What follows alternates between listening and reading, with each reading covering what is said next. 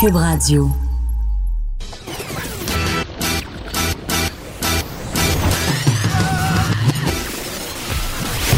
Pour elle, il n'y a jamais de mauvaise question. De 13 à 15. Les effronter. Avec Geneviève Peterson.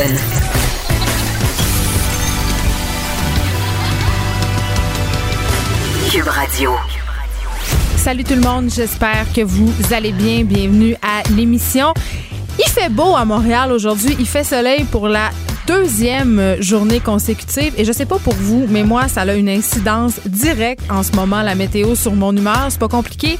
S'il pleut, je suis triste, je trouve ça long, je taboute. S'il fait soleil, vraiment, je j'ai la tête en forme d'arc-en-ciel. Je me dis que ça va bien aller. Donc, j'espère qu'on aura d'autres jours ensoleillés devant nous. Ça aide vraiment la santé mentale puisqu'on est toujours dans cette semaine de la santé mentale et que c'est au cœur euh, des préoccupations du gouvernement qui en parlait hier.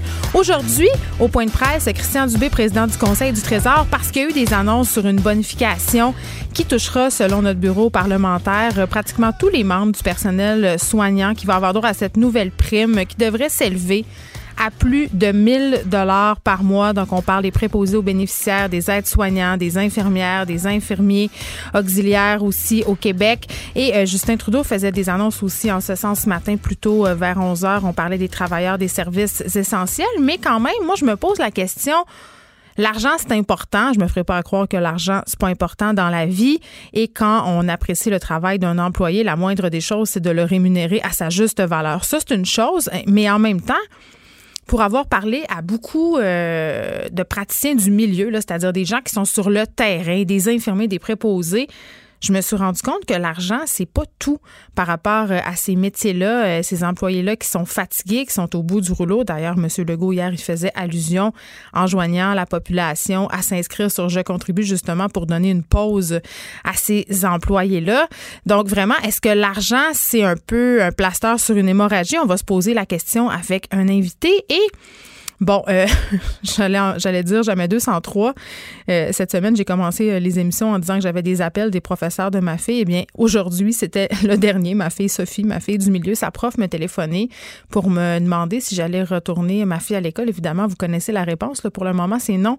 Je lui ai demandé, elle, si elle allait envoyer son garçon à l'école. Et elle m'a répondu sans équivoque, vraiment pas. vraiment pas.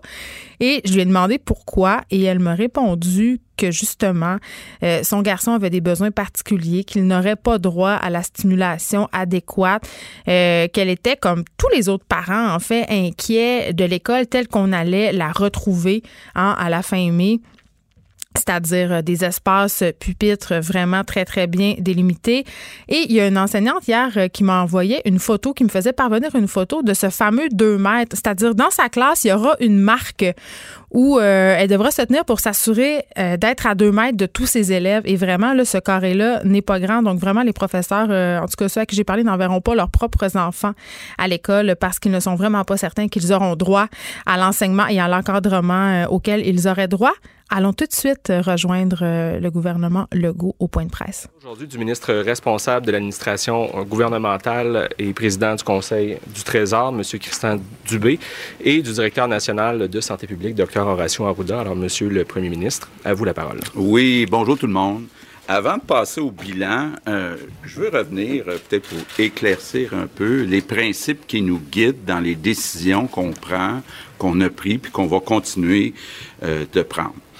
D'abord, avant de décider de déconfiner, donc de laisser les magasins ouvrir, les écoles, on s'assure de deux choses. On s'assure d'abord que euh, la contagion est sous contrôle, donc les fameux ratios RO ou R0, R0, R0 et RO d'abord. Les gens disent différemment, mais choisissez celui que vous préférez. Donc, on regarde la, le degré de transmission, là, puis euh, on essaie d'avoir une transmission qui est inférieure à 1. Puis on regarde la disponibilité de lits dans la région en question. Donc actuellement, quand on regarde ces deux critères-là, à l'extérieur du Grand Montréal, c'est sous contrôle. Donc, c'est pour ça que graduellement, à l'extérieur du Grand Montréal, on commence à ouvrir graduellement les commerces, les écoles, les services de garderie. quand on regarde la situation dans le Grand Montréal, d'abord, quand on regarde la propagation du virus, on est autour de 1. Donc, c'est stable, mais c'est pas encore en bas de 1. Donc, premier problème. Deuxième problème, les lits. Bon, je vais être bien clair, on a à peu près 1000 lits de disponibles dans la grande région de Montréal.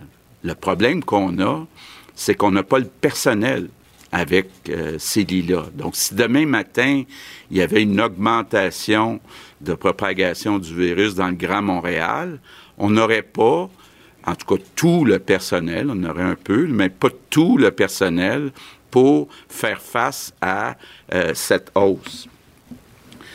C'est pour ça euh, qu'on a euh, quand même un défi, puis je vous le dis depuis longtemps, d'augmenter le nombre d'employés, surtout dans la grande région de Montréal. Donc, aujourd'hui, bon, on est rendu à 11 600 employés qui sont absents. Puis l'autre chose qui est importante, c'est dans les employés qui sont présents dans le réseau de la santé, 50% travaillent à temps partiel. Donc, ne sont pas là à temps plein.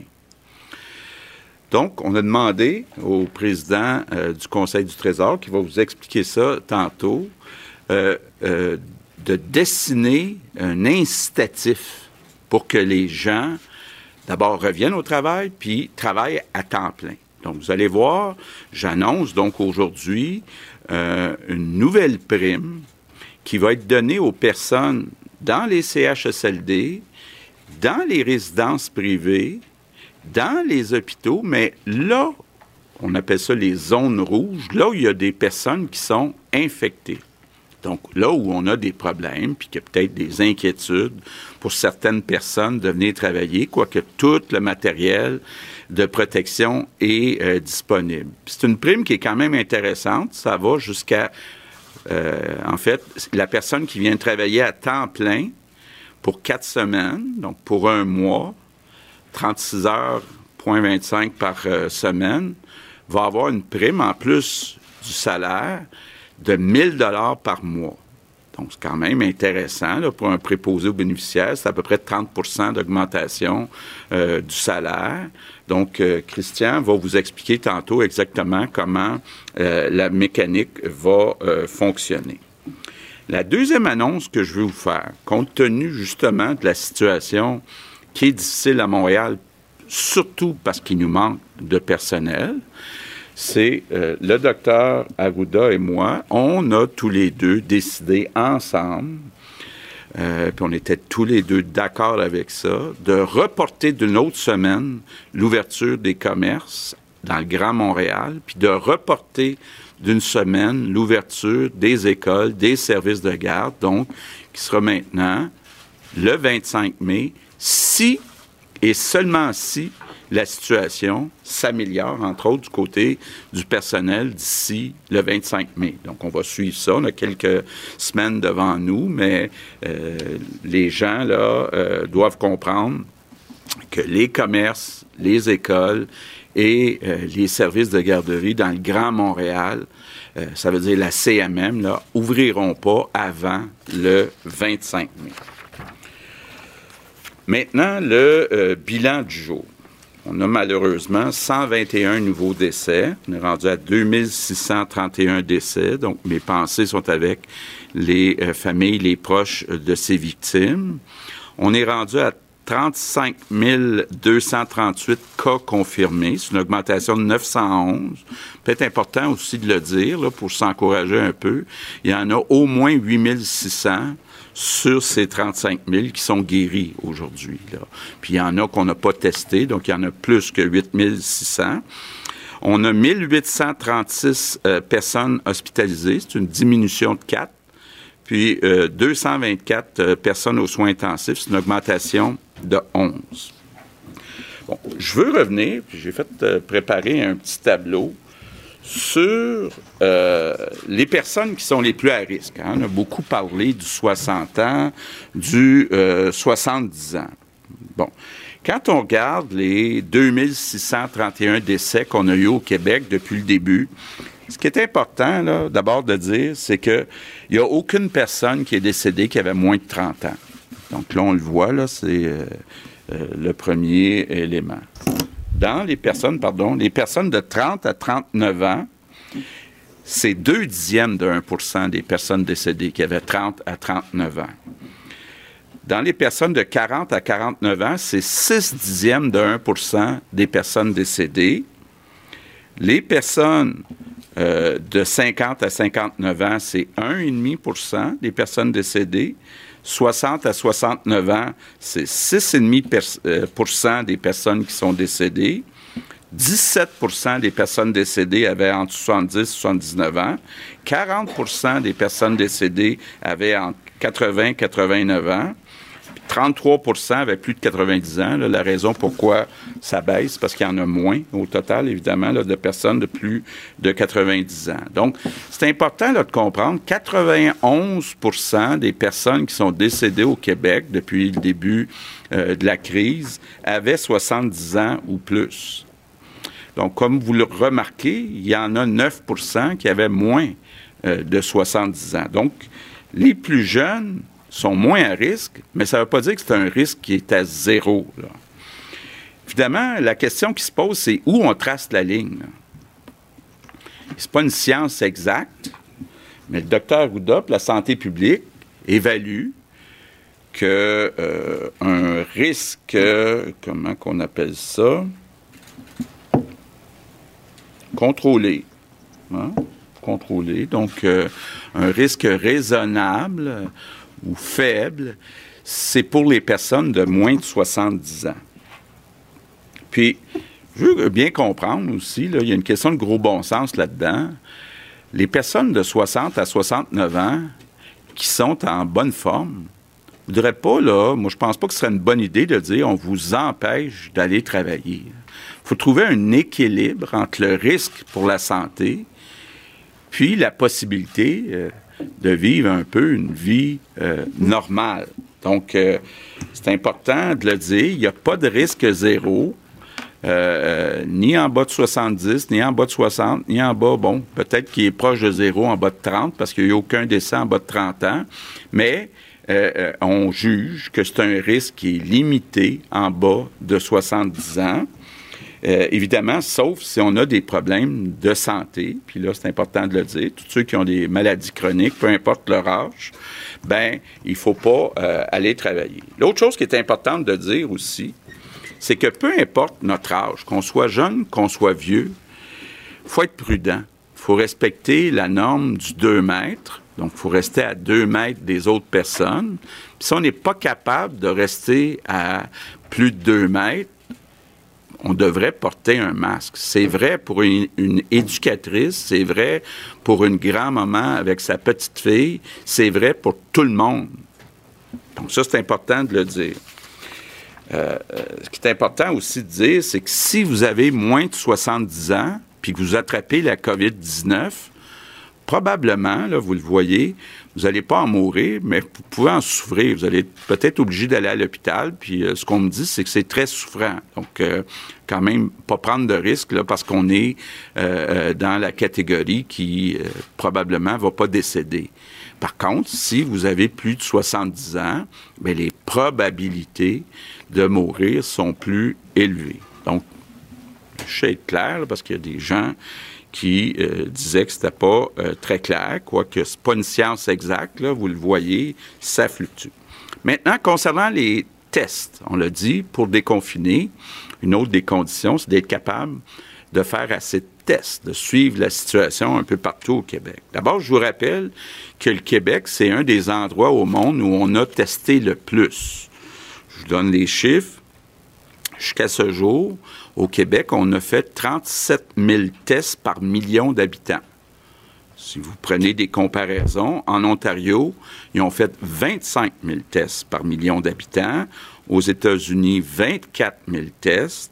Au Royaume-Uni, 21 000 tests. En France, 17 000 tests par million d'habitants. Puis je vous rappelle, au Québec, on est à 37 000 tests par million d'habitants. on n'arrête pas là. Depuis euh, quelques jours, Avant, on faisait à peu près 6 000 tests par jour. les derniers chiffres que j'ai, c'est pour mardi, il y a deux jours, donc euh, euh, le 5 mai. On a fait 10 000, un peu plus que 10 000 prélèvements. Puis on continue d'augmenter. Donc, euh, notre objectif, comme on l'a expliqué, c'est de doubler le nombre de tests. Et d'ailleurs, je termine avec mes remerciements du jour. Mes remerciements du jour sont justement pour ces personnes qui prennent les rendez-vous, qui font les prélèvements, les personnes qui font les analyses dans les laboratoires, les personnes qui font la stratégie euh, de dépistage. Donc, je sais qu'il y a des critiques actuellement, mais moi, je veux vous dire merci et bravo à tout le personnel qui fait des tests. Vous êtes en train de doubler le nombre de tests en à peu près une semaine c'est euh, extraordinaire. Et euh, je termine en vous disant, puis je vais le répéter probablement tous les jours euh, pendant longtemps, il faut que tout le monde, jeune ou vieux, on reste à deux mètres des autres personnes, six pieds pour les plus vieux, et c'est important, peu importe votre âge. Donc, vous pouvez compter sur moi. En tout cas, moi, je compte sur vous, puis je vous remercie. Good afternoon. Vincent, avant qu'on se parle plus en profondeur euh, de cette prime qui va être donnée aux personnes euh, qui travaillent à temps plein euh, dans les CHSLD, les résidences, les hôpitaux, quand même, annonce majeure, on reporte d'une autre semaine l'ouverture des commerces, des garderies et des écoles à Montréal. Donc, ça nous mène au 25 mai. Et la, raison est simple, le R0, le fameux R0, est pas encore en bas de 1 à Montréal. D'ailleurs, le bilan des décès est très élevé Oui, encore 121 décès, 911 nouveaux cas. Donc, le bilan est encore très lourd, ce qui amène effectivement le le euh, gouvernement du Québec a, décidé, avec la santé publique, il l'a répété, monsieur Legault, qu'on reporte donc d'une semaine commerce. C'est la deuxième fois qu'on reporte, là, mais mm. école, euh, les, services de garde le 25 mai. Je sais pas, toi qui es une, une parent, là, qui. une euh, mère. Une mère qui. Parce que nous, on dit une mère. Qu'est-ce que. Comment tu. Ben, écoute, moi, j'accueille ça. Je pense que c'est la bonne chose à faire, premièrement, parce que les écoles ne sont pas prêtes et elles ne sont pas en grande majorité en mesure non plus d'accueillir les enfants adéquatement. Les professeurs sont inquiets. Il y a une confusion aussi euh, par rapport euh, à l'âge. D'ailleurs, le premier ministre Legault nous a sorti des mmh, courbes là, parce que là, tu avais le fameux 70 ans, après ça 60 ans. Donc vraiment, je pense que le milieu de l'éducation, euh, pas juste moi, là, va accueillir cette nouvelle-là avec soulagement, je dirais. Ça nous laisse un, peu encore du temps pour s'habituer à l'idée de renvoyer nos enfants dans des écoles qui ne seront plus jamais les mêmes, en tout cas pas tout de suite. C'est probablement un soulagement pour certains parents. Pour plusieurs commerces, j'ai l'impression que c'est beaucoup plus difficile. Oui, ça, euh, c'est. Euh, évidemment, risque leur survie. On va aller euh, suivre ce que dit M. Dubé maintenant. Monsieur le Premier ministre, et bonjour à tout le monde. la situation demeure inquiétante dans plusieurs milieux d'hébergement de soins pour personnes âgées, de même que dans certains centres hospitaliers de la grande région de Montréal. Comme le Premier ministre vient de le mentionner, actuellement dans le réseau, tout secteur confondu, c'est près de 50 des employés qui effectuent du travail à temps partiel. En CHSLD, c'est plus de 60% Donc, le gouvernement estime nécessaire de bonifier immédiatement la rémunération du personnel afin d'encourager le travail à temps plein, mais aussi de favoriser la rétention. C'est près de 70 millions de dollars par mois qui seront consentis ainsi pour des primes additionnelles. Plus concrètement, qu'est-ce que ça veut dire? Tous les salariés qui offriront une prestation de travail à temps plein dans les CHSLD recevront 100 dollars par semaine, toutes les catégories d'emploi dans toutes les régions. Nous ajoutons à cela des primes supplémentaires pour ceux qui travailleront à temps plein dans un CHSLD qu'on peut dire infecté, donc, en fait, au moins un cas de COVID. Alors, c'est important, c'est dans les CHSLD infectés que cette prime additionnelle-là s'applique. De quelle façon? Pour favoriser, encore une fois, le temps plein et la rétention. C'est 200 dollars de plus après deux semaines consécutives à temps complet et 400 dollars de plus après quatre semaines consécutives à temps complet. Donc, des primes, comme on l'a mentionné, qui peuvent atteindre 1000 dollars par mois. Ces mêmes mesures monétaires seront également appliquées dans des centres hospitaliers désignés de zone rouge de la grande région de Montréal aux mêmes conditions que je viens d'indiquer plus tôt, mais pour les catégories d'emplois suivantes. Par exemple, les infirmières et infirmiers incluant les cliniciennes puis les auxiliaires, les inhalothérapeutes, les préposés aux bénéficiaires, les préposés à l'entretien. Par ailleurs, par équité, pour des, subventions seront versées au RPA, aux résidences pour personnes âgées, aux ressources intermédiaires de type familial, dans notre jargon les RI, les RITF, et aux CHSLD privés, afin que ces milieux d'hébergement soient en mesure d'offrir les mêmes bonifications à leur personnel. De plus, nous annonçons une nouvelle mesure pour tous les salariés du réseau de la santé et des services sociaux qui accepteraient de transférer temporairement d'une région vers Montréal, par exemple Laval ou la Montérégie, des régions qui sont considérées, encore une fois, comme chaudes, pour venir prêter main forte. Ces personnes recevraient un montant de 2000 dollars par mois qui peut s'ajouter aux primes que je viens d'énoncer plus tôt. En posant ces gestes importants, le gouvernement espère renforcer la présence au travail et encourager une plus grande disponibilité du personnel, ce qui contribuera à accroître notre capacité à dispenser des soins et des services sécuritaires et de qualité au bénéfice des patients vulnérables. Bien que ces primes soient importantes, nous sommes conscients que la sécurité, tout comme l'accès à des équipements de protection adéquats, demeure la priorité de nos employés et vous pouvez compter sur nous pour continuer d'y veiller.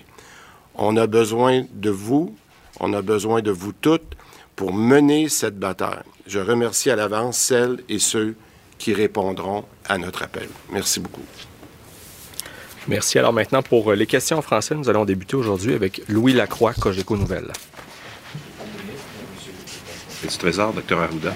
Euh, J'aurais une question euh, qui s'adresse à vous, Monsieur, Monsieur Legault. Euh, dans une communication qui a été envoyée euh, hier aux éducatrices en service de garde scolaire, le ministère de l'Éducation fait passer le ratio enfants-éducatrices de 10 à 15.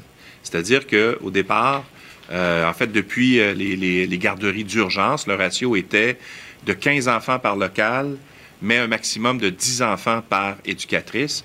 Et là, hier, sans crier gare, on a augmenté ce ratio-là à 15 personnes, alors que le 1er mai dernier, on avait dit que ce serait 10. Pourquoi, au juste, est-ce qu'on augmente les ratios dans les services de garde scolaire? Euh, qu'est-ce qui s'est passé entre le 1er mai et hier? Pour que le 1er mai soit justifié de dire ben, c'est 10 maximum, puis là, on passe à 15? Écoutez, euh, moi, personnellement, je n'ai pas eu cette information-là, mais le critère qui demeure est un critère de, la distanciation euh, de 2 mètres. Euh, donc, donc j'ai l'impression, je ne sais pas s'il y a eu des enjeux de logistique ou, ou, ou, autre, mais notre orientation, c'est celle-là. On pourra refaire les validations là, pour mieux comprendre la question du ratio, parce que nous, on n'est pas, on n'a pas fonctionné euh, nécessairement avec le ratio. C'est plus relié à la, distanciation des individus. Est-ce que maintenant l'éducation a évolué qu'en fonction des, euh, des, euh, du personnel qui est disponible maintenant, ça prend un ratio différent en maintenant le 2 mètres. Nous, c'est ça qu'il faut, faut récolter qu'on évalue. Mais la communication que... Si vous me permettez, je voudrais juste apporter une précision euh, par rapport à la présentation de notre premier ministre en lien avec euh, la question des, des groupes d'âge qui sont qui sont malades, euh, qui, peuvent décéder en fonction de l'âge. Il faut comprendre que dans ce tableau-là, il y a aussi des personnes entre 60 et 69 ans qui ont des maladies chroniques. Donc, la recommandation, parce qu'on n'a pas ici éliminé euh, la maladie chronique, donc, et, on sait que la maladie chronique va en augmentant avec l'âge, mais l'âge lui-même est un facteur comme tel. Mais ce que je voulais vous dire, c'est que probablement que si la personne a 60 et 69 ans et qu'elle est en bonne santé, son risque ne sera pas nécessairement le même que ce qu'on observe ici. Donc, ce que ça veut dire, c'est que nos recommandations pour les travailleurs en bas de 70, c'est pour les gens qui sont en bonne santé. Puis je peux vous dire qu'il y a des gens qui peuvent avoir 69 ans et être en meilleure santé physique que bien des personnes de 50 quelques années. Ça existe. Mais donc, très important de bien comprendre que c'est une évaluation individuelle par rapport à son risque. Je voulais le préciser ici parce que ça donnait l'impression que c'était seulement des personnes qui étaient en bonne santé. Je veux juste avoir une précision sur, euh, sur, sur ma question parce que euh, ce que je vous dis alors, Vincent, euh, donnons plus de détails, euh, premièrement, sur cette annonce fort importante que cette bonification au travers de la santé, euh, parce qu'on veut faciliter la rétention. Oui, parce qu'il manque maintenant 11 600 employés dans le réseau et en plus, dans ceux qui restent, 50% sont à temps partiel. Alors là, on a vraiment un problème, particulièrement dans la région de Montréal, ce qui mhm. est une des raisons pour qu'on a repoussé l'école encore une fois d'une semaine. Alors, Christian Dubé qui présente ce plan-là de primes qui va s'ajouter à ce qui était déjà annoncé, 70 millions de dollars. Et là, on comprend, c'est euh, c'est pour les CHSLD, entre autres, euh, qui sont infectés par au moins un cas, qui verront donc des augmentations de primes, euh, des hôpitaux qui sont dans les zones, pour les gens qui travaillent dans les zones rouges. Ça touche pas des médecins qui gagnent déjà de très gros salaires, mais des infirmières. Attends, c'est seulement le, si je comprends bien ce que tu me dis, là, c'est seulement le personnel de la santé qui va travailler dans les zones rouges. donc, les zones COVID. Exactement. C'est ce que j'ai compris de, de l'annonce. Donc, infirmières, infirmiers, euh, préposés aux bénéficiaires, préposés à l'entraînement, à, l'entretien, euh, inhalothérapeutes. Donc, ceux-là verront, avec les gens qui travaillent dans les CHSLD infectés avec au moins un cas, euh, des augmentations, là, dépendamment du nombre de semaines où ils ont travaillé temps plein. Mais c'est drôle quand même parce que on le sait, là, dans notre système de santé, il y a tellement beaucoup de va-et-vient. Les infirmiers, les infirmières, les préposés changent parfois de zone, même d'établissement. Donc, ça va être compliqué de circonscrire qui travaille en zone rouge, qui ne travaille pas. Il va falloir les confiner là. Mais ben, déjà, on essaie d'éviter ça le plus possible, ben, d'éviter le changement de CHSLD, effectivement. Et le transfert euh, de, des régions. on comprend avec le montant qu'on donne qu'on en a vraiment besoin de gens qui sont prêts à changer de région pour aller aider dans la région de Montréal ou de Laval. 2000 dollars par mois qui pourraient être donnés pour, euh, en ajout pour ces primes. Et on va subventionner les RPA, les résidences pour personnes âgées, le privé, les CHSLD privés pour donner les mêmes bonifications.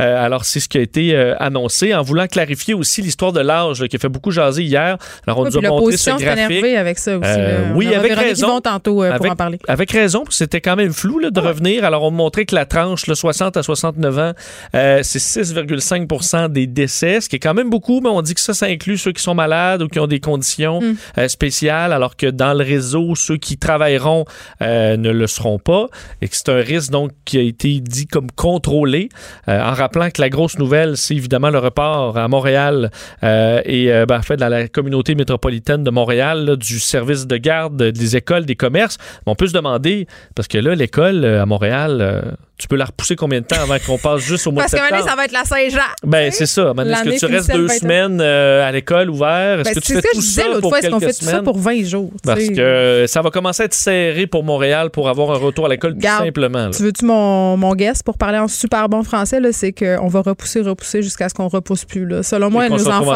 Ah oui, moi, selon moi, on ne retourne pas à l'école euh, à Montréal d'ici à la fin de l'année.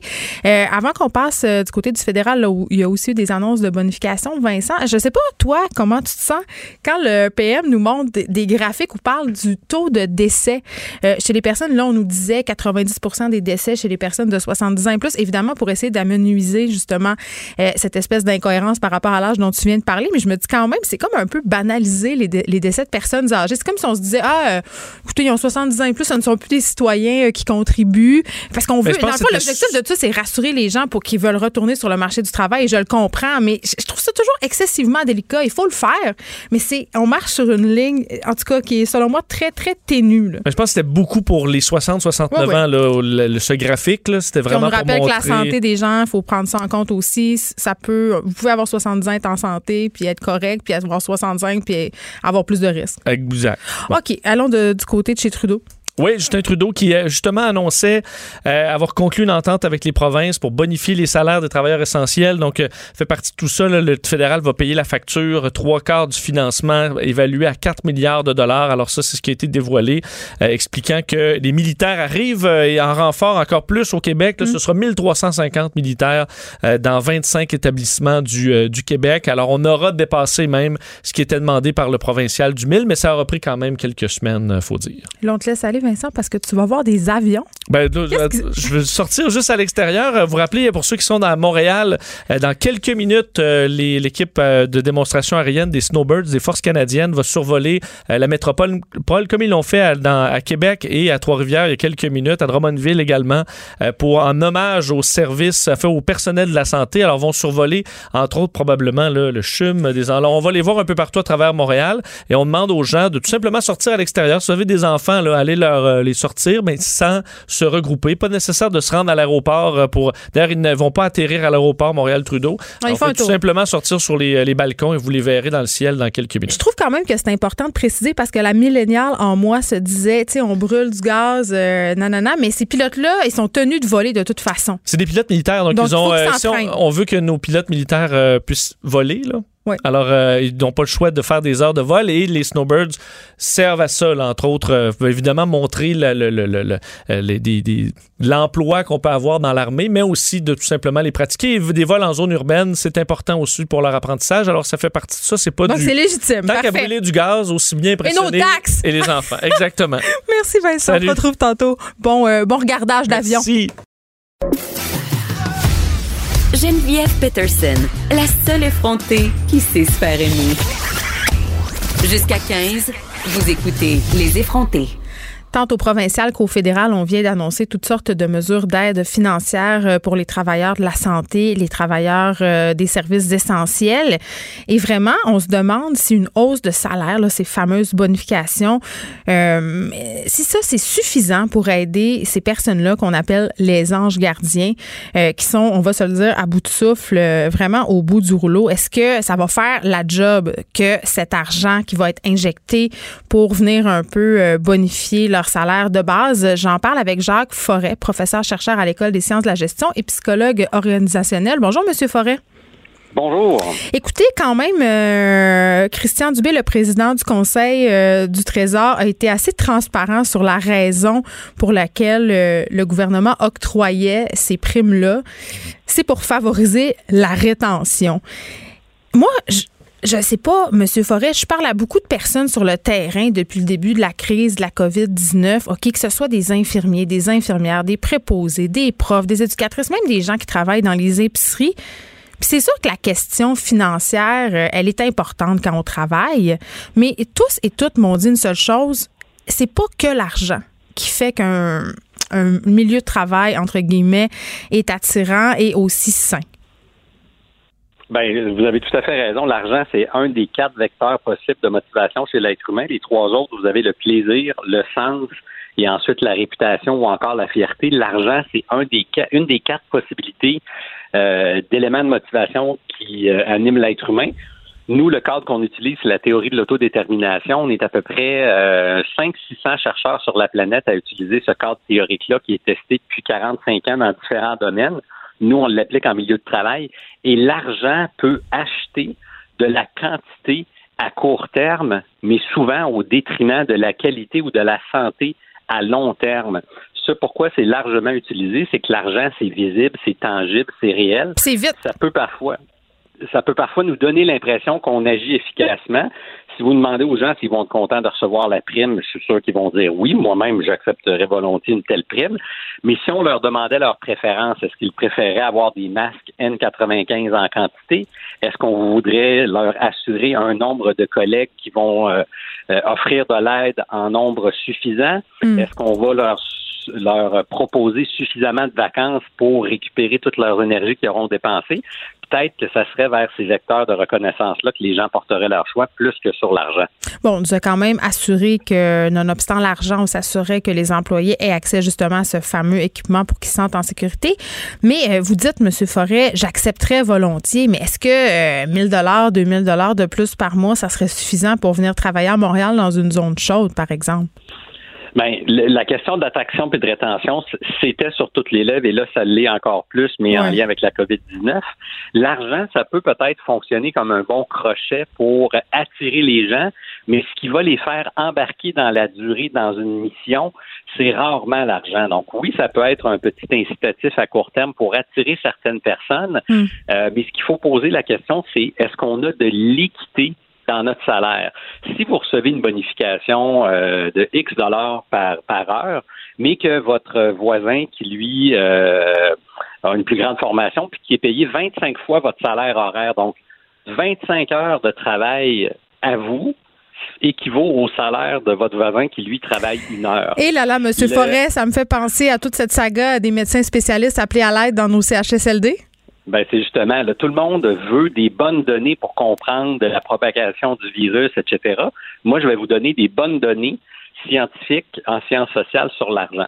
Il y a Michael Norton, un chercheur à Harvard Business School, qui a testé plus de 50 000 personnes dans une quarantaine de pays différents et on leur a demandé quel devrait être le facteur multiplicatif de différence entre la personne la moins payée, que ce soit dans un gouvernement ou une organisation, et la personne la plus payée qu'on se rend compte, peu importe votre orientation politique, peu importe votre âge, votre genre, votre origine ethnique, l'être humain est capable de tolérer un différentiel qui va de 5 à 10 fois le salaire, grosso modo. Donc, si vous prenez quelqu'un qui est payé 25 000, hmm. le maximum, mettons qu'on le multiplie par 10, devrait être un quart de million.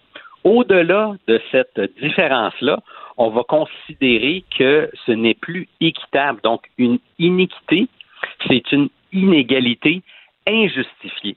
Le fait que quelqu'un qui a passé 15-20 euh, ans à l'école pour se former pour être médecin spécialiste ou dans une autre profession très pointue, on, va tolérer le fait que cette personne-là soit payée plus. Oui, mais ça passe quand même mal au sein de la population en général, le, salaire des ben, médecins spécialistes. La, la, différence va être quel est le facteur ce, que moi, ce que moi je vois dans la, les, volontés à la fois du fédéral et du provincial présentement, c'est un peu de rétablir temporairement iniquité-là, mais il faut voir à plus long terme, dans cinq ans, mettons qu'on a un vaccin et tout est réglé, mais est-ce que ces iniquités-là vont encore être présentes? C'est un des plus gros, euh, une des plus grosses sources de corrosion sociale, ces iniquités-là, et euh, la crise de la COVID-19 les rend particulièrement saillantes. Donc là, vous m'interpellez sur les primes salariales qui sont momentanées, mais questionnons-nous plus largement sur pourquoi on paye des joueurs de hockey des millions de dollars alors que là, on se rend compte tout à fait qu'ils sont pas essentiels du tout euh, et qu'on on, paye des salaires de misère ou euh, difficilement justifiables à des personnes qui sont vraiment essentiel. Donc, si on gratte le vernis puis on regarde au-delà des apparences, on va se questionner sur les inéquités, puis il va falloir trouver euh, des, bonnes raisons pour justifier ces écarts-là. si vous regardez tous les médias qui veulent à tous les jours avoir les informations les plus à jour sur la crise de la COVID, le nombre d'infections, d'hospitalisations, de décès, etc., il faudrait avoir le même souci de qualité de données pour nos salaires. Il y a certains pays comme la Norvège qui vont rendre entièrement public tous les salaires de tous les citoyens. Or, ça, pourquoi ils le font, c'est qu'ils n'ont pas de vergogne, ils n'ont aucune honte à justifier les écarts qui ne sont pas très Mais mon Dieu, la question de l'argent au Québec, M. Forêt, était, elle est épineuse. On a un petit fonds judéo-chrétien encore très, très présent. Je suis pas sûre que tout le monde aimerait ça, euh, que son salaire soit publié et public. Ben, moi, mon salaire est public. Je suis prof à l'UQAM. Puis, euh, mon, mon, salaire à la convention collective, c'est sur l'Internet. Vous pouvez, aller, vous pouvez aller les chercher. Euh, ce qu'on se rend compte, moi, je fais des interventions et des recherches sur le sujet. Et lorsque vous allez au-delà des apparences, l'espèce de petit inconfort qui est généré sur oh mon Dieu, je dirais mon salaire, euh, moi je truque un peu mes présentations. Je demande aux gens de prendre leur calculatrice, je demande de prendre leur salaire annuel et de le diviser par 7 200 000. Là, les gens comprennent pas trop pourquoi, ils font le calcul. Oui, c'est ça. Puis ensuite, il y a des applications qui permettent de projeter à l'écran les réponses des gens. Là, je leur dis, bon, mais le chiffre que vous avez là, envoyez-moi-le via l'application, puis ça va être diffusé à l'écran. Donc, il n'y a, pas de lien. On ne sait pas qui a envoyé les chiffres, mais on voit les chiffres. Ce que les gens envoient à l'écran, c'est leur salaire à la seconde. 7 200 000, c'est le nombre de secondes que vous travaillez si vous travaillez 40 heures par semaine euh, grosso modo. Euh, donc, les gens projettent à l'écran leur salaire annuel, mais à la seconde, ce qui est facile de reconvertir par la suite. Puis une fois que les gens ont fait l'exercice, ils se rendent compte, mon Dieu, ils en sont pas morts. Mais ils constatent les écarts. Si quelqu'un est payé 25 000, 50 000, 100 000, ils constatent qu'il y a des gens qui sont payés plus ou moins que eux. Puis là, la première question qu'on se demande, c'est pourquoi? Ce pourquoi-là est très important. Puis même si un fonds judéo-chrétien, je le comprends, Euh, non, mais ça nous ferait peut-être du bien de, se décomplexer. Dans le fond, ce que vous me dites, là, M. Forêt, pour euh, vulgariser un peu tout ça, c'est que finalement, l'argent proposé par le gouvernement, c'est une solution temporaire à un problème qui est endémique et il va falloir regarder tout ça dans son ensemble si on veut arriver à une solution euh, qui fasse du sens là, sur le long terme. C'est ce que je comprends. Exactement. Puis il y a même des chercheurs qui vont montrer que si l'écart est trop grand, que ce soit dans une organisation ou même dans des équipes sportives, hmm. que les gens collaborent moins et sont moins efficaces. Donc, si on veut se sortir de la crise et, euh, en, guillemets, euh, collaborer à long terme, il va falloir se poser cette question-là. Puis, vaut mieux tôt que tard. si la crise de la COVID permet ce questionnement-là, moi, je suis tout pour, puis nos recherches visent à trouver des éléments de réponse en ce sens-là. Ben oui, puis les gens sont, sont pas vraiment mal à l'aise euh, une fois qu'on explique les principes que la transparence, c'est un fort vecteur de justice ça fait souvent tomber les barrières. Oui, puis tantôt, vous me parliez de plaisir là, par rapport aux quatre piliers qui font que les gens ont envie ou non d'être dans un, certain lieu de travail. On s'entend que l'argent en ce moment qui est promis, ça va pas atténuer la peur, euh, ça va pas diminuer le risque. Il y a des travailleurs qui désertent, donc il faudra peut-être apporter d'autres réponses, comme vous dites, à ces gens-là. Merci, Jacques Forêt, professeur chercheur à l'École des sciences de la gestion et psychologue organisationnel. C'était fort intéressant. Ben, merci beaucoup. Bonne journée à vous. Bonne journée. Les effronter. Avec Geneviève Peterson. Les vrais enjeux. Les vraies questions. Vous écoutez. Les effronter. Tantôt, le premier ministre Legault qui nous présentait euh, une courbe avec euh, le pourcentage des décès selon l'âge euh, des personnes et vraiment ce qu'il y avait derrière ça, en tout cas selon moi, c'est mon interprétation bien personnelle, c'est qu'on essayait un peu d'atténuer cette espèce d'imbroglio qui semblait exister autour des sorties du gouvernement par rapport à l'âge limite là, pour travailler, être déconfiné. Là, on a parlé de 70 ans au début de la crise. On est allé après à 60 ans pour revenir à 70 ans pour revenir à 60 ans. Donc, c'est vraiment pas clair. Et là, les éducatrices et enseignantes dans la soixantaine, et j'ai dit éducatrices, mais il y a aussi des éducateurs, il y a aussi des enseignants. La langue me fourche tout le temps.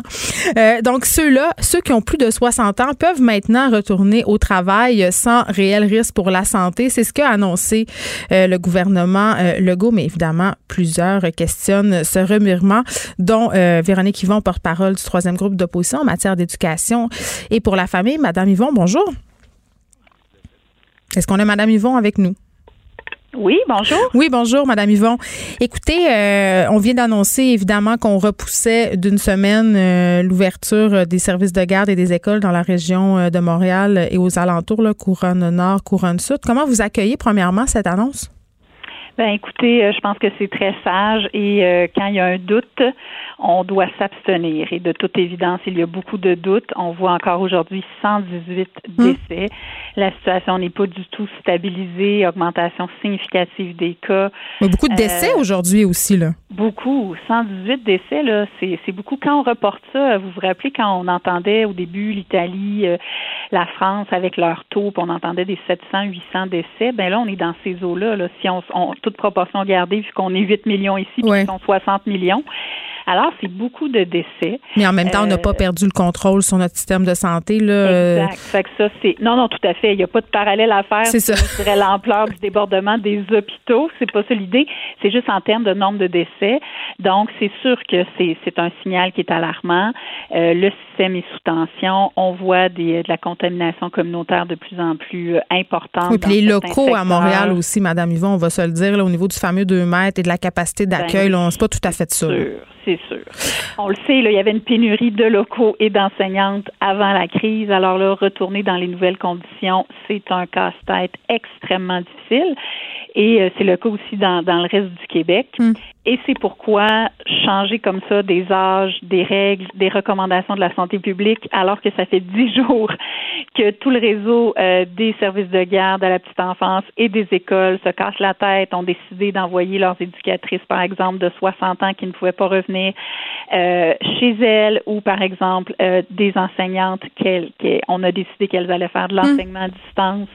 Là, moi, j'ai des gens qui me disent non, mais là, comme donnez-nous un break là, dans le sens que est-ce qu'on peut avoir une orientation claire? Ben, non seulement ça, non seulement ça, Madame Yvon, mais des éducatrices qui disent, écoutons, hier j'étais à risque, puis là le lendemain je suis plus à risque. Expliquez-moi ça là, tu sais. Ben, c'est évident, il y a tout l'enjeu logistique, mais il est bien secondaire par rapport à l'enjeu de santé et de sécurité. Puis comment on veut rassurer nos éducatrices, nos enseignantes? Moi, je féminise parce qu'ils sont majoritairement. Oui, c'est vrai. Donc, euh, mais il y a aussi nos enseignants, les éducateurs. Euh, comment on les rassure quand Écoutez, c'était noir sur blanc. Hier matin, j'étais en interpellation euh, virtuelle avec le ministre de la Famille. J'avais le document entre les mains qui est daté du 28 avril, signé de sa main, de la ministre de la Santé et du docteur Arruda. C'est écrit euh, nous ne recommandons pas, nous demandons aux éducatrices de plus de 60 ans et plus de ne pas se présenter au travail. Donc, hmm. Donc, c'est pas juste un souhait comme ça. C'est une recommandation de la santé publique. Lundi, le premier ministre euh, le disait. Hier, on amène ça. C'est ça que je trouve, moi, qui est très choquant. C'est qu'on est intelligent, là. Puis je pense que comme collectivité, on a beaucoup grandi dans les huit dernières semaines. Euh, on est quand même solide. On essaie d'adhérer au message, de suivre les consignes. Il y a quand même beaucoup de maturité. Il y a des exceptions, mais on a fait du bon travail collectivement il faut s'adresser à notre intelligence. Oui, puis il n'y a pas eu tant de partisanerie non plus. Je pense que tout le monde était assez d'accord, mais sauf que là, en ce moment, je ne sais pas, là, mais est-ce que le gouvernement manque de cohérence?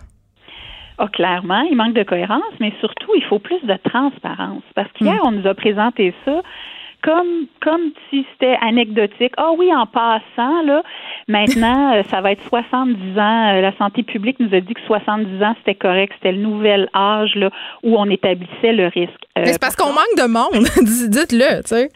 Ben un, de, un, vous nous dites ça, mais vous nous présentez pas de données scientifiques. La santé publique, là, vous êtes supposé nous faire des recommandations pour la santé et la sécurité des gens au premier chef de nos éducatrices et enseignantes et travailleurs dans le milieu euh, du, euh, de la garde et de la garde scolaire et de l'éducation. Puis là, mm. vous nous arrivez avec ça, un changement de cap majeur pour la santé, pour l'organisation des choses. Puis c'est comme si on nous disait Ah, c'est bon pour votre santé d'aller prendre une marche. Donc moi, ça, m'a beaucoup choqué parce que je veux dire, l'idée, OK, vous avez le droit peut-être de changer d'idée. Mais expliquez-nous c'est quoi le cheminement, puis pourquoi vous faites ça, puis prenez-nous pas non plus comme si on n'était pas capable d'être intelligent puis de comprendre que ça tient pas la route ce que vous essayez de nous annoncer hier, alors que nous avez dit le contraire depuis des semaines, y compris lundi par le premier ministre. Puis pensez pas qu'on va pas voir la coïncidence que le matin même, on apprend qu'il y a 3900 milieux familiaux qui ne pourront pas rouvrir, 6000 éducatrices qui ont des problèmes de santé chronique hmm. ou à cause de l'âge ont une vulnérabilité ne pourront pas travailler. Puis là, soudainement, l'âge est maintenant 70 ans la même journée. Le ministre, un peu gros. Le ministre de la Famille, euh, M. Lacombe, qui s'est quand même aussi attiré les critiques après avoir invité euh, les utilisateurs des services de garde euh, qui font face à la pénurie, justement, à faire garder leurs enfants à la maison par un proche, à les garder eux-mêmes ou encore à mm-hmm. embaucher un étudiant, quand même. ça. C'est un revirement, ça aussi.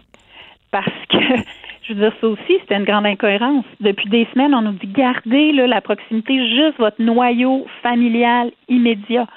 Euh, Mais c'est parce qu'après, on devient mêlé dans les mesures de distanciation et qu'est-ce qu'on a le droit euh, de faire ou de pas faire. D'ailleurs, vous soulignez euh, un peu ce manque de cohérence à M. Lacombe sur Twitter. Ça a brassé entre vous et Mathieu Lacombe sur Twitter, Madame Yvon, cette semaine. Oui, hier. oui, c'est ça. parce que, bon, vous l'interpellez. Je suis content que je l'interpelle, oui. Ben en même temps, euh, il dit carrément que vous l'avez jamais appelé parce que dans le fond, euh, ce que vous disiez, euh, c'est qu'il rejetait l'idée de garantir une place en service de garde pour les travailleurs de la santé. Ça aussi, ça a beaucoup quand même fait couler de l'encre. vous disiez aussi qu'il y en a qui t'indiquent déjà qu'elles n'auront pas de place, pourront pas travailler. justement, et quand même, sa réponse me surprise. Il disait que vous l'aviez jamais contacté à cet effet. Ben, c'est parce que moi, les nouvelles mesures, là, je les ai appris euh, comme vous. Ah, et je n'avais pas compris que les, les euh, infirmières et les préposés n'auraient pas de place garantie. Euh, là, dans les derniers jours, j'ai appris ça.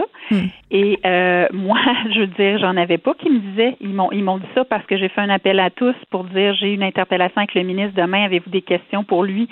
Donc, euh, j'ai reçu ces questions-là, dont deux infirmières de ma circonscription. J'ai une autre qui m'a écrit ce matin me disant on n'en a pas de place parce que notre service ne rouvre pas, puis on peut plus être dans les services de garde d'urgence à partir de la semaine prochaine, puis à Montréal la semaine suivante, qui est maintenant le 25 mai, parce qu'on doit tout retourner dans nos services réguliers. Fait je, je soulevais au ministre hier l'incohérence, puis pourquoi il ne peut pas dire à ces infirmières, ces préposés-là, ben vous allez rester dans votre service de garde d'urgence. Vous en avez une place depuis le début de la crise. On a mm. tellement besoin de vous autres. Là, on annonce aujourd'hui des primes importantes. Je pense que c'est très, très euh, important et essentiel de le faire pour garder euh, notre personnel du réseau de la santé, mais on les aura pas s'ils doivent rester à la maison pour s'occuper de leurs enfants. Donc, c'était ça la logique. Pourquoi on les laisse pas là? Alors, euh, le ministre a dit qu'il essaierait de tout faire ce qu'il peut, mais il a refusé de garantir. Puis, donc, c'est correct, c'est son droit de refuser de garantir, mais moi, je suis la porte-parole de la voix de ces gens-là qui comptent mm. aussi sur des députés de l'opposition pour soulever ces enjeux. Oui, mais s'ils comptent sur vous, euh, pourquoi ne pas l'avoir contacté? Parce que c'est ce qu'il dit, M. Lacombe, là, sur Twitter. Il dit pas un courriel, pas un appel, alors que les autres oppositions l'ont fait. Oui, ben je trouve ça très très drôle parce que mon mon bureau euh, a souvent contacté son son cabinet pour toutes sortes d'enjeux qu'on a eu, des questions, des euh, des problèmes particuliers. Donc il y en avait tout à fait mm. une collaboration. Puis euh, moi, si je le contacte pas personnellement, c'est parce que j'imagine que le ministre de la Famille, par les temps qui courent, il est assez débordé. Merci. Donc je pense que c'est peut-être plus efficace de passer d'attaché politique à attaché politique. Puis s'il voulait, moi je le savais pas là c'était quoi mm. son plan de déconfinement? S'il voulait avoir mes avis, comme le ministre de l'Éducation, euh, la, ministre de la Justice, le ministre Carman, le ministre Boulay, qui m'ont tous appelé, avec qui j'ai tous eu des échanges euh, dans, nos dossiers pendant la, période de la crise. Lui aussi, je veux dire, s'il voulait me dire, regarde, je pense à telle, telle idée, moi, je peux pas lire dans sa tête. Et je ne l'ai zéro critiqué jusqu'à hier. Euh, tout le début de la crise parce que je trouvais que les décisions qui étaient prises étaient les bonnes. Ça se passait relativement bien dans les services de garde d'urgence. J'avais rien à dire. Mais hier, que voulez-vous, j'avais deux gros points. Les infirmières à qui je trouve qu'on doit garantir une place et euh, aussi les, les, toutes les, les éducatrices qu'on envoie sur le chômage et avec qui on rompt le lien d'emploi. Pour moi, on met tout le réseau et la stabilité du réseau à risque en faisant ça. Mais parce oui, n'ont plus de garantie après. Vous avez dit quelque chose d'intéressant, Madame Yvon. Vous avez dit jusqu'à présent, je trouvais que les choses se passaient très bien. C'est un peu à l'image de ce que pense, selon moi, la population. En tout cas, c'est ce que je sens. Euh, la population qui était très euh, en adéquation avec les mesures du gouvernement, euh, très positive, très confiante, vraiment euh, satisfaite. Moi, c'est ce que je chantais, c'est ce que les sondages révèlent aussi. Mais en ce moment, euh, je pense que la confiance des gens est ébranlée. Ben, c'est ça. Puis moi, je veux pas ça. Puis c'est pour ça que j'ai beau être une députée de l'opposition, en temps de crise, je veux que la confiance dans les autorités, elle soit maintenue parce que c'est une condition clé pour passer à travers la crise, que la population continue d'être solidaire, suive les consignes. Fait que moi, ce que je demande, c'est de la transparence, c'est de la constance, c'est de la cohérence. Parce que c'est ça les éléments fondamentaux pour garder de la confiance et de l'adhésion à ce qui est demandé. Et si hier on, nous avait présenté ça autrement, si dans les derniers jours, quand on a changé de discours, par exemple, sur l'immunité collective, sur les raisons économiques, sur les rassemblements, euh, si on nous expliquait puis qu'on nous donnait les faits, les données scientifiques, qu'on était complètement transparent au lieu de nous arriver avec ça comme un cheveu sans soupe. On est intelligent, on est conciliant, on le mm. sait qu'il n'y en a pas de manuel d'instruction, là, tout écrit d'avance pour gérer la pandémie.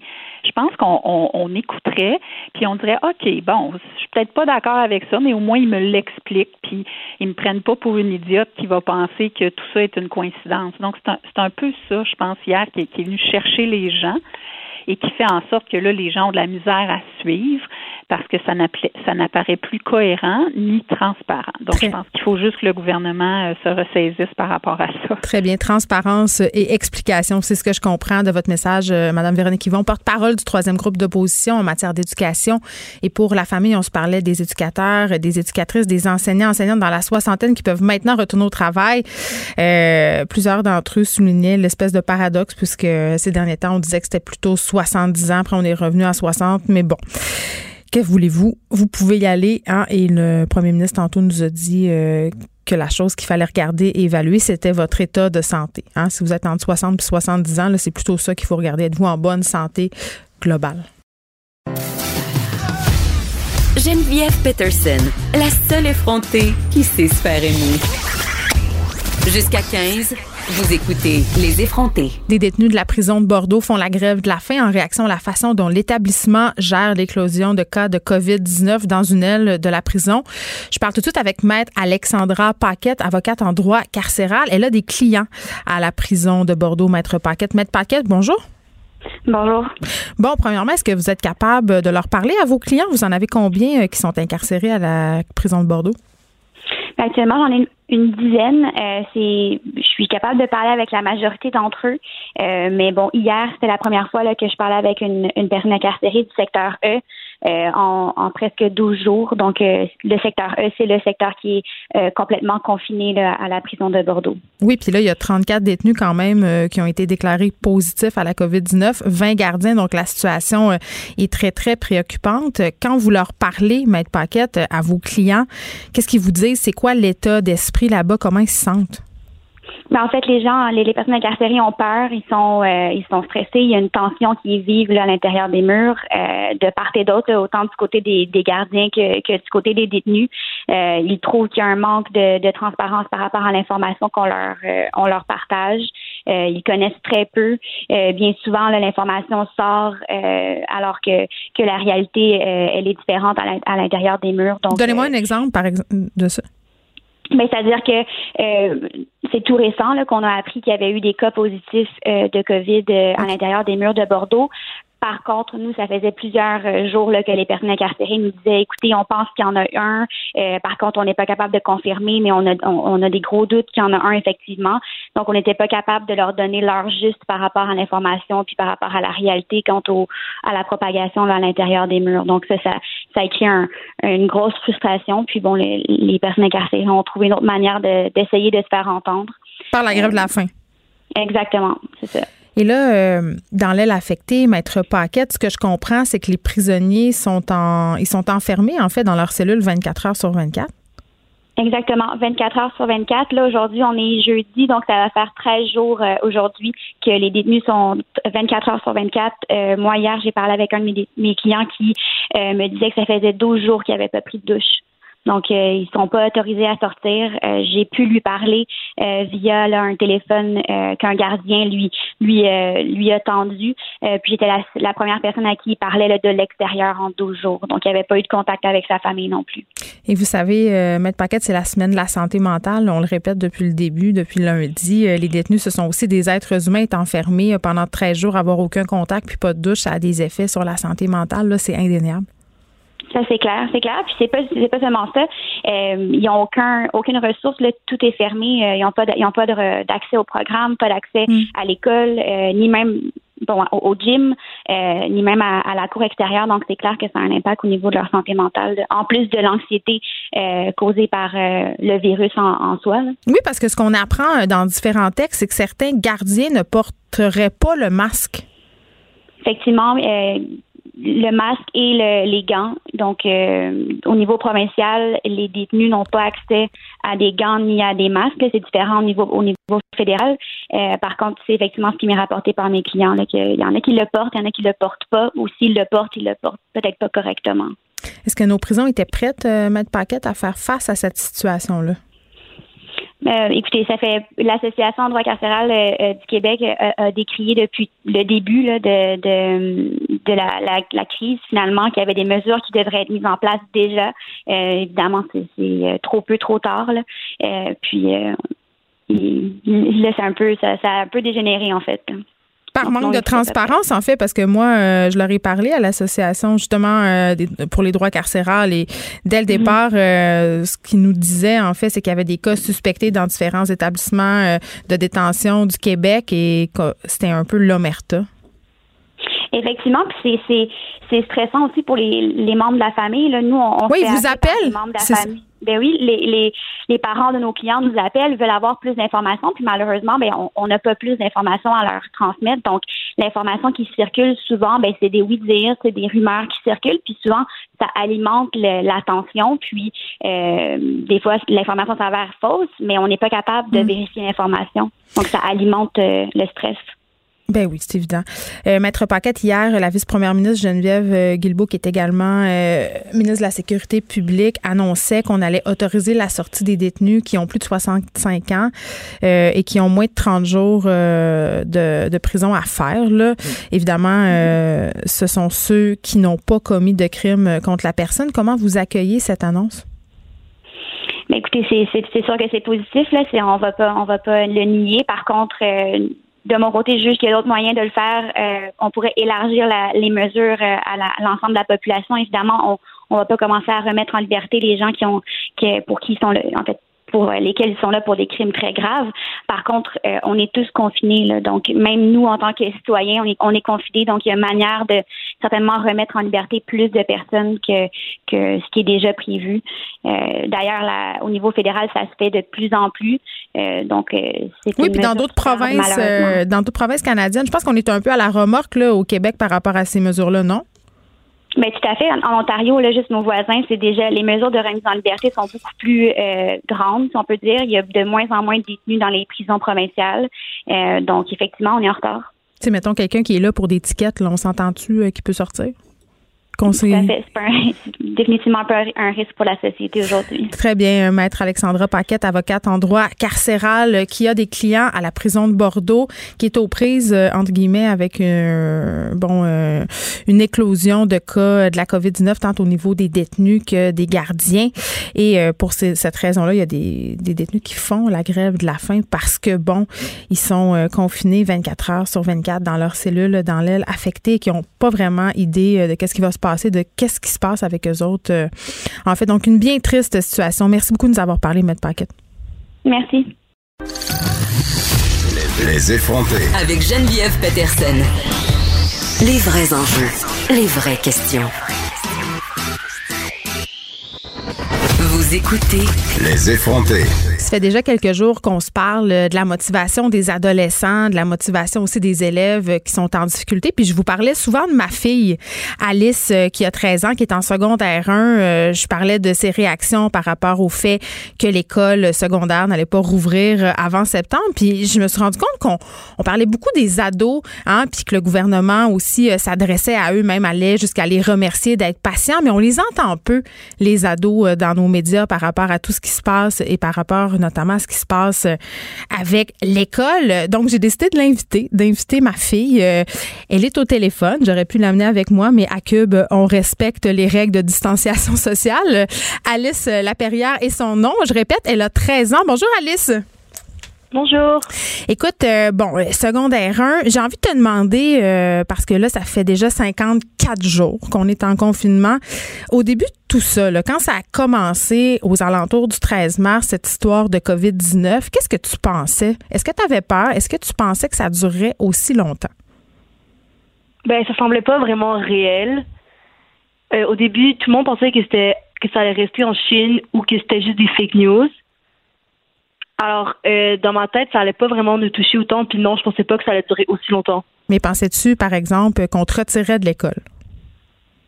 Euh, j'ai cru peut-être pendant une courte période de temps, mais pas jusqu'en septembre. Ça, ça m'était pas traversé l'esprit.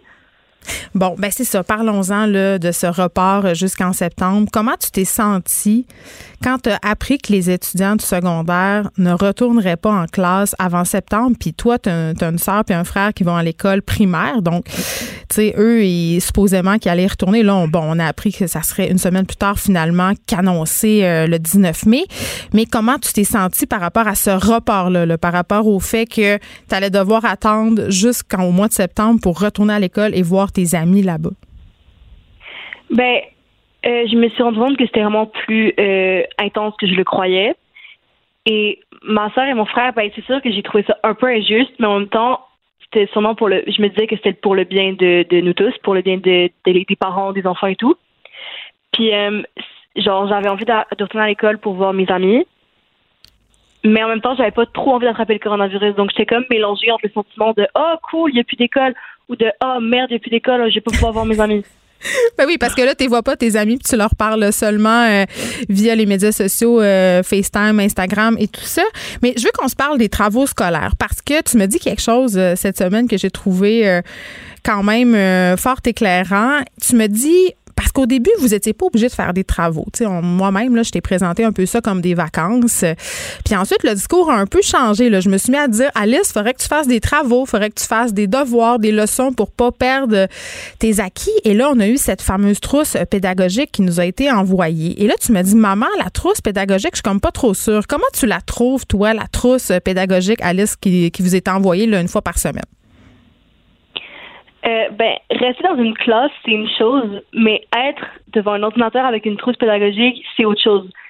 Qu'est-ce que tu veux dire? On a, un peu de motivation. sais, on est avec des gens, il y a des gens autour de nous. La trousse pédagogique, ils nous mettent des sujets soit sur le coronavirus, soit sur les relations humaines. Alors, ils veulent qu'on réfléchisse à genre le sens de la vie tout le temps. Sauf que c'est encore plus nul que l'école en tant que telle dans une classe parce qu'on est chez nous, confinés devant un ordinateur, puis on doit écrire un texte sur l'amitié. Fait que ça te fait comme te mettre d'en face que tu vois pas tes amis, c'est ça que t'aimes pas? Ben c'est juste, c'est juste, les sujets sont redondants. Ils parlent tout le temps, on, on parle tout le temps du coronavirus, devoirs, médias, famille, n'importe où, ça parle juste du, coronavirus et c'est normal. Fait que tu voudrais que la trousse parle d'autre chose. Ouais. Donc, est-ce que tu trouves ça difficile de faire des travaux en ce moment? Parce que si je comprends ce que tu me dis, tu la trouves plate, la trousse pédagogique. Ouais, c'est un peu difficile. Mais difficile dans le sens de plate ou difficile dans le sens de je comprends pas? Non, c'est facile à comprendre, mais c'est difficile aussi parce que ce qu'ils nous donnent, c'est souvent des gros projets. Comme par exemple, euh, faites une en anglais, à un moment donné, il nous demandait de faire une affiche sur euh, un objet, je crois, je sais pas trop c'est quoi. Mais comme si on pouvait, mettons, aller au Dolorama acheter une affiche tranquillement alors qu'il y a le coronavirus qui court les rues. Tu veux dire un carton pour faire l'affiche?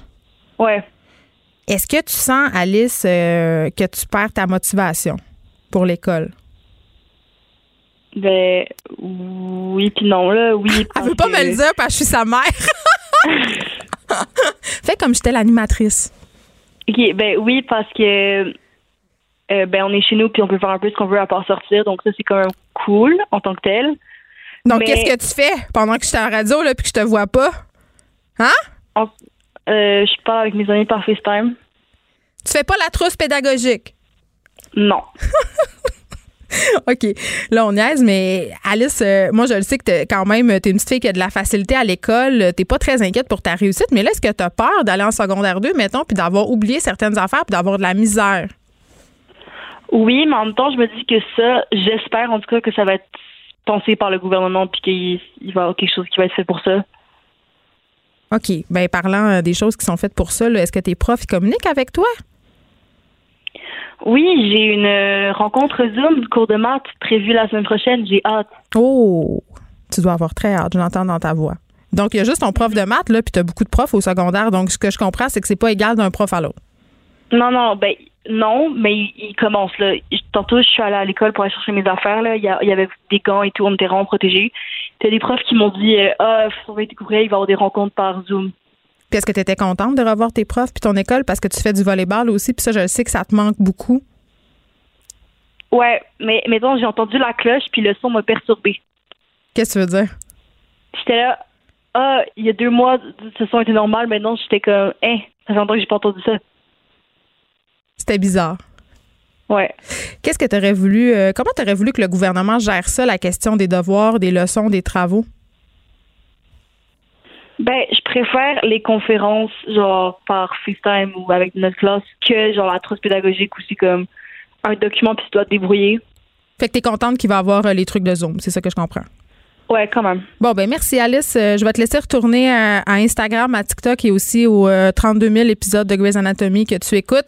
Alice Laperrière, ma fille de 13 ans, étudiante en secondaire 1 qui euh, vit le confinement euh, comme elle peut. Merci Alice de nous avoir parlé. On s'en va tout de suite discuter avec Pierre Poulain, enseignant de cinquième année à l'école Wilfrid Bastien dans l'arrondissement de Saint-Léonard. Monsieur Poulain, bonjour. Bonjour. Écoutez, vous êtes expert euh, en pédago-technologie. Euh, ça, euh, en français, c'est comment adapter l'enseignement pour l'école à distance. Entre autres, oui. Oui, là, en ce moment, là, vous avez entendu ma fille, mais elle n'est pas la seule à avoir un peu de misère à se tenir, si on veut, accrocher à l'école, à garder sa motivation. Comment on fait en ce moment là, pour adapter, si on veut, l'école à la situation, pour adapter l'éducation en ligne, pour justement garder nos jeunes intéressés, motivés? Ben là, moi d'abord, j'ai beaucoup apprécié les réponses euh, en question d'étudiants. Je trouvais ça intéressant. J'ai souri quand j'ai entendu le mot carton. bien élevé. je, vais je vais revenir. Comment on fait? Ben d'abord, on pourrait leur demander leur avis, puis peut-être, ben, plutôt que de parler du coronavirus, puis de revenir là-dessus continuellement, d'abolir le sujet pour les travaux scolaires. C'est vrai, hein? Ça, ça va être aidant. Moi, en tout cas, j'ai dit aux élèves, ne m'en parlez plus, ça suffit. On en a parlé une seule fois, au début. Après, c'est terminé, on passe à autre chose. Et puis, euh, les élèves me font des présentations sur des animaux marins, euh, sur des... Oui, parce que vous, vous faites de l'enseignement en ligne en ce moment avec vos élèves, là, ça continue. Oui, oui, avec les élèves, effectivement. Depuis, ben, en fait, on en faisait avant. Il y avait comme une, une, partie de la classe qui se faisait en ligne. Et là, ben maintenant, euh, oui, on continue tout simplement. Ben c'est ça, puis je trouve ça intéressant euh, ce que vous me dites par rapport à sortir euh, de la COVID-19. Là, ma fille Alice, puis elle n'est pas la seule, disait aussi que les trousses pédagogiques c'était un peu aride, un peu plate. Ah ah Moi, ce que je rencontre aussi avec les, les autres enfants euh, que j'ai, c'est justement les intéresser à la chose pédagogique, peut-être de façon détournée. Là, vous parliez de recherche sur des animaux marins, ça, ça peut être une bonne occasion. Je pense que en ce moment, les parents, on se sent un peu dépassés par le côté pédagogique. On a l'impression qu'il faut être des enseignants, puis on devrait pas avoir cette impression-là, Monsieur Poulain. Non, non. Par contre, les parents, ils sont déjà enseignants sans le savoir, si on veut. Les enfants, ils commencent à apprendre au départ avec leurs parents, avec leur famille. Mais ce qui est intéressant, là, c'est d'inclure les parents dans le processus en ligne. Il n'est pas question de les mettre de côté là, cette fois-ci. Mais comment on pourrait faire ça? Ben moi, j'organise des, rencontres, par exemple, avec eux presque autant qu'avec les élèves, juste pour qu'on se tienne à jour, d'une part, de, pour leur expliquer ce que j'essaie de faire, comment ça fonctionne. Je réponds à leurs questions, puis j'essaie tout le temps de leur donner euh, une tâche euh, ou, quelque chose d'intéressant à essayer à la maison pour voir est-ce que l'élève va, répondre positivement, est-ce que vous allez voir de la motivation dans cette activité-là? Puis ils me répondent, et puis si ça fonctionne, tant mieux. Sinon, on change. Euh, donc, c'est de donner des choix aux élèves, mais de prendre peut-être l'avantage aussi un peu le, la participation des parents à ce niveau-là, de ne pas les mettre de côté en tout cas. Oui, puis pour l'école secondaire, euh, j'allais dire, M. Poulin, qu'un des enjeux majeurs, euh, c'est la peur du décrochage. Et là, en ce moment, nos ados, euh, ils sont en décrochage. N'ayons pas peur des mots, c'est ça qui se passe. Les ados ont décroché pour la plupart. Ben, disons que la manière dont on leur a présenté le travail en ligne, ça a été un peu présenté de manière à favoriser hein, cette idée de, de, se démotiver. Là, j'espère qu'il va y avoir un, qu'on va rebrousser chemin, qu'on va faire un, tour complet. Là, oui, mais c'est difficile de revenir en arrière quand on a vendu des vacances puis qu'ensuite on dit ouais, mais finalement tu devras faire des travaux. Oui, euh, effectivement, ce n'est pas évident. Par contre, moi, je compte sur les profs qui, sont déjà en ligne. Enfin, ceux qui ont déjà amorcé. Euh, on a parlé tout à l'heure d'un prof de maths qui allait donner une rencontre, qui allait offrir une rencontre Zoom et tout ça. Ben, ça, c'est aidant. Alors, il y, a des, il y a des profs, il y en a beaucoup qui font ça. Oui, j'avais l'impression que c'était pas la majorité, moi, M. Poulain. Non, vous avez raison, c'est pas la majorité. Sauf que maintenant, on pourrait se dire, euh, plutôt que de remettre des bâtons dans les roues à ces profs-là qui prennent des initiatives, là, on va les encourager, on va observer ce qu'ils font, puis on va vraiment s'intéresser à la manière dont ils le font, et puis ça va peut-être intéresser d'autres enseignants à le faire, plutôt que d'essayer d'uniformiser ou de mettre tout ça pareil pour tout le monde. Parce qu'actuellement, c'est un peu le frein qui, qui existe, c'est que un enseignant qui serait à l'aise d'utiliser tel outil, par exemple, pour le faire, il va, s'il demande l'autorisation, il risque de se faire dire non. Alors, c'est peut-être mieux de se dire, ben là, on y va avec euh, les profs qui ont envie de se lancer, puis nous, on va observer comment ils le font. Vous allez voir, il y en a qui le font très, très bien. Alors ça, c'est la portion. Cette émission est maintenant disponible en podcast. Rendez-vous dans la section balado de l'application ou du site pour une écoute sur mesure en tout temps. Cube Radio, autrement dit. Et maintenant, autrement écouté.